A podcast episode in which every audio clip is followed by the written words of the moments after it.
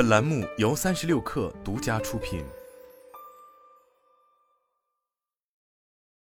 哈罗电动车又一次被罚。据天眼查 APP 显示，近日哈罗电动车关联上海君豪网络科技有限公司因委托生产的多款电动自行车被判定为不合格，违反产品质量法相关规定，被上海市闵行区市场监督管理局共计罚款十八点三万元，并没收违法所得二点三万余元及不合格产品。而这已并非哈罗电动车首次被罚，早在二零二三年年初。上海市市场监督管理局公开了一则行政处罚决定，对哈罗出行的关联公司上海君哈网络科技有限公司涉嫌销售不合格电动自行车，行政处罚三十六点六一四九万元，没收违法所得一点四七五五万元，总计罚没三十八万余元。原本靠共享出行出道的哈罗，从二零二零年开始正式进军自主品牌的电动车业务，这背后既与其在共享赛道的发展瓶颈相关。也和近年来两轮电动车赛道的潜力有关。三年前递交招股书九十五天后，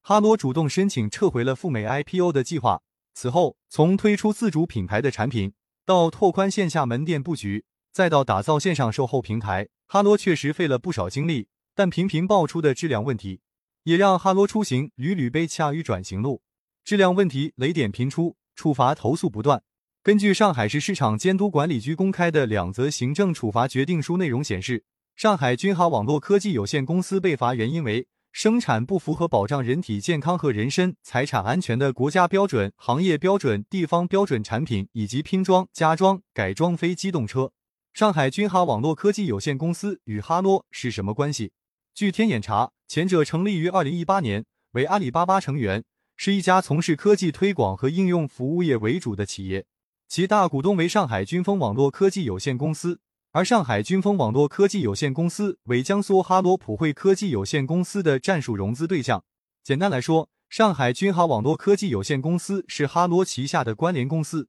而在此之前，该公司还在宣传哈罗两轮电动车时，通过车行电动车经营部墙面、墙体灯箱以及店内销售的电动车附带使用说明书里宣传哈罗超四亿粉丝推荐等内容。将使用哈罗出行 APP 用户人数认定为推荐人数，并在特定场合进行宣传，误导消费者，使其误认为哈罗电动车有超四亿人购买、使用并推荐，违反了《中华人民共和国反不当竞争法》第八条第一款，被合肥市市场监督管理局处以罚款四万元。上海君哈网络科技有限公司与哈罗的关系可见一斑，而上海君哈网络科技有限公司并非首次因为质量问题被罚。上海市市场监督管理局曾披露，二零二三年一月三十日，上海君豪网络科技有限公司曾因为涉嫌销售不合格电动车而遭到行政处罚，被罚款三十六点六一四九万元，没收违法所得一点四七五五万元，总计罚没三十八万余元，并被责令停止违法行为，限期改正。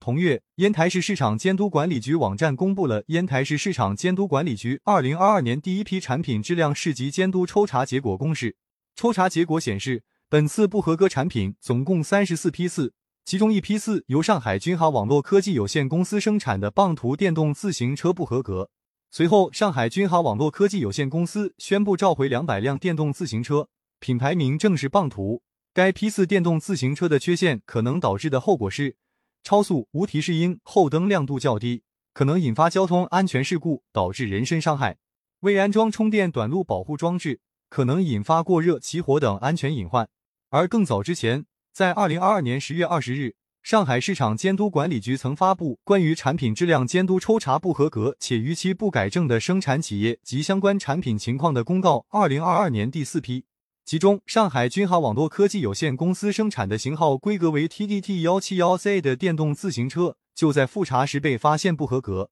除了相关行政处罚，在消费者投诉平台和社交媒体平台。与哈罗电动车相关的投诉与避雷帖也不少，其中在黑猫投诉上，有消费者表示，其在一电商平台哈罗棒途电动车旗舰店购买了一辆型号为 C 幺零的电动车，二零二二年十二月二十六日到货，骑行了二十五天后充不上电，导致无法骑行，但因哈罗被平台方处罚关店，已无法联系上卖家。还有消费者表示，购买的电动车存在无法开关锁、虚标参数以及续航与宣传不符等问题。而在社交媒体平台，也有消费者发帖称，因为上班需要，就在天猫买了哈罗 A 三零，一千九百九十九元七十公里铅酸电池版本，我觉得还没买的千万别买。售后网点开始陆续倒闭，当时买的时候家附近有三个售后维修点，现在全部倒闭了。目前离我最近的有十二公里，售后态度非常差，因为没有官方专营维修点，都是依靠的别的品牌售后点修，配件难定。哈罗太小众了，几乎第三方都没有配件，售后点买永远都是暂时没货，一旦缺少厂家配件，等于车辆报销。另有消费者表示，哈罗电动车的智能天线盒基本一年左右就坏，无法启动电动车。我买过两辆，第一辆就是一年多坏的，售后服务也跟不上。质保时间也是想怎么改就怎么改，特别容易坏的，直接不在质保上写，让你坏了都无法维修。焦虑的哈罗慌不择路。回看哈罗近年来的动向，不难看出其频频加码电动车业务。哈罗出行在二零二零年七月进入电动自行车领域。二零二一年，哈罗推出了哈罗 A 八零、哈罗 B 八零和哈罗 B 八六三款电动车。哈罗 A 八零分为三个版本：青春版、超能版和探索版。其中超能版售价四千四百九十九元。时隔近三年，据其官网显示，如今哈罗的电动自行车门店在全国已经开出上千家，覆盖了全国两百多个城市，其中旗舰店超过四百家，并且已开放加盟。并称，哈罗电动车已搭建了全国联保一键报修服务平台售后，通过专人专项的机制解决电动车售后服务问题。从产品布局来看。目前，哈罗电动车主要分为极致系列、轻电国标、踏板国标和电轻模四大系列。其中，二零二二年五月，哈罗电动车发布的智能新品，行业首推自研新一代智能平台 Hi Turing 图灵 T 三零，可以说是其极致系列的代表。从门店布局来看，自二零二三年起，哈罗陆续在全国各地布局旗舰店，尤其是二零二三年五月二十六日，哈罗在长沙首批落地七家旗舰店。同日又在上海开设十家形象店，一日连开十七家门店的气势，足以透露哈罗转型的决心。值得一提的是，在二零二一年，据腾讯新闻报道，彼时哈罗电动车方面曾透露，哈罗电单车采取两种生产制造模式：哈罗自身工厂与第三方代工。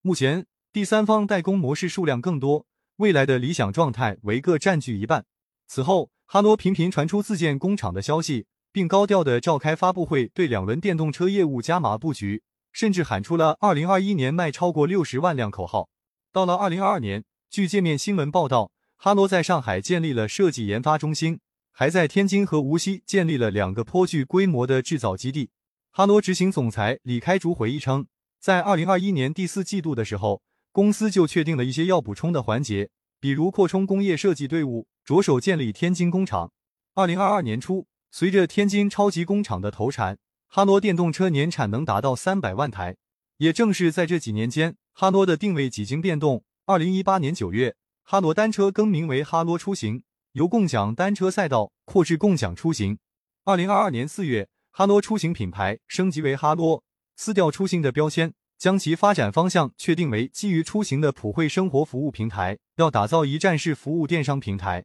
与此对应的是，哈罗不断尝试新路径。比如与宁德时代、蚂蚁集团合作推出小哈换电业务，又比如在到店、团购、酒店等领域进行探索。转型的背后是其亏损困境。根据哈罗此前递交的招股书显示，二零一八年、二零一九年、二零二零年哈罗的营收分别为二十一点一四亿元、四十八点二三亿元、六十点四四亿元，年净亏损二十二点零八亿元、十五亿元、十一点三三亿元。而在二零二一年，哈罗冲刺上市失败。值得一提的是，从二零二一年后，除了发力于电动车业务，哈罗似乎就很少在建筑报端。直到二零二三年，哈罗因助贷乱象再次高频回到公众视野。彼时，哈罗旗下的金融借贷服务品牌真有钱被曝向哈罗用户轰炸借贷推销电话。据九派财经报道，有相当一部分骚扰电话是从哈罗平台旗下的金融业务部门呼出，且由人工智能客服自动拨打，默认面向全部哈罗用户。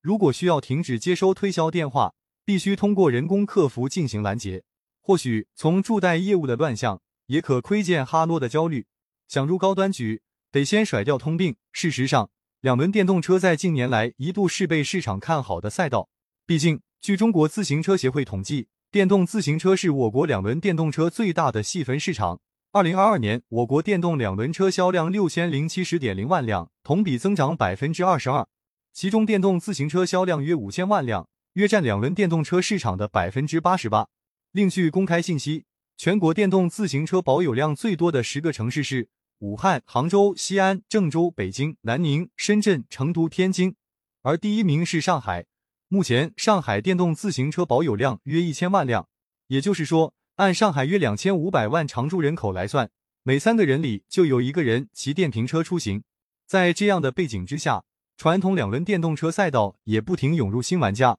其中包括小牛、九号这样的新势力。他们大多瞄准高端市场和年轻消费者，且将营销噱头重点放在智能化和高端化。当然，这也是哈罗如今的主要发力点，只不过。哈罗似乎一直没能掀起太大的水花。另一方面，哈罗电动车的质量问题其实也是电动车赛道的通病。据消费者报道梳理的信息，近期各地市场监督管理部门的产品抽检信息发现，雅迪电动车近年来多次上榜产品抽检不合格名单。仅是二零二三年至今，雅迪的车型共八次上榜不合格名单。其中，厦门市市场监督管理局于发布二零二三年电动自行车产品质量监督抽查初检结果送达的公告信息显示，新日、雅迪、爱玛等品牌生产的部分产品初检不合格。而在二零二三年七月，北京市市场监管局公示了二零二三年第六批北京市电动自行车产品质量监督抽查结果，共检出十三组批样品实物质量不符合相关标准，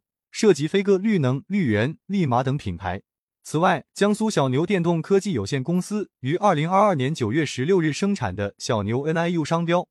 规格型号为 TDT 幺八 C 电动自行车不合格，不符合项为充电器与蓄电池、蓄电池防篡改。投诉平台上关于电动车的投诉也不少，其中在黑猫投诉与爱玛电动车相关的投诉多达上千条，电池、坐垫、脚踏板和车灯问题都有被提及，其中电池鼓包的问题多次被提及。甚至有消费者投诉称，在二零二零年九月在杭州红浦路保利梧桐雨门店购买的爱玛电动车，在二零二三年九月十八日下班途中发生自燃，地点在杭州钱塘区文海南路地铁站附近，车辆烧毁。还有消费者于二零二三年九月发起投诉，表示用原装充电器充电的小牛原装电池发生热失控自然，产生火苗，把我家书房四位烧毁，其他地方大面积熏黑。而另一消费者于十月发起投诉称，小牛电动车电池保修期内在行驶途中突然断电，导致后方车辆避让不及，产生交通事故，本人腿部受伤。所以，哈罗想要靠电动车业务实现完美转型，眼前首要的问题还是甩掉赛道通病。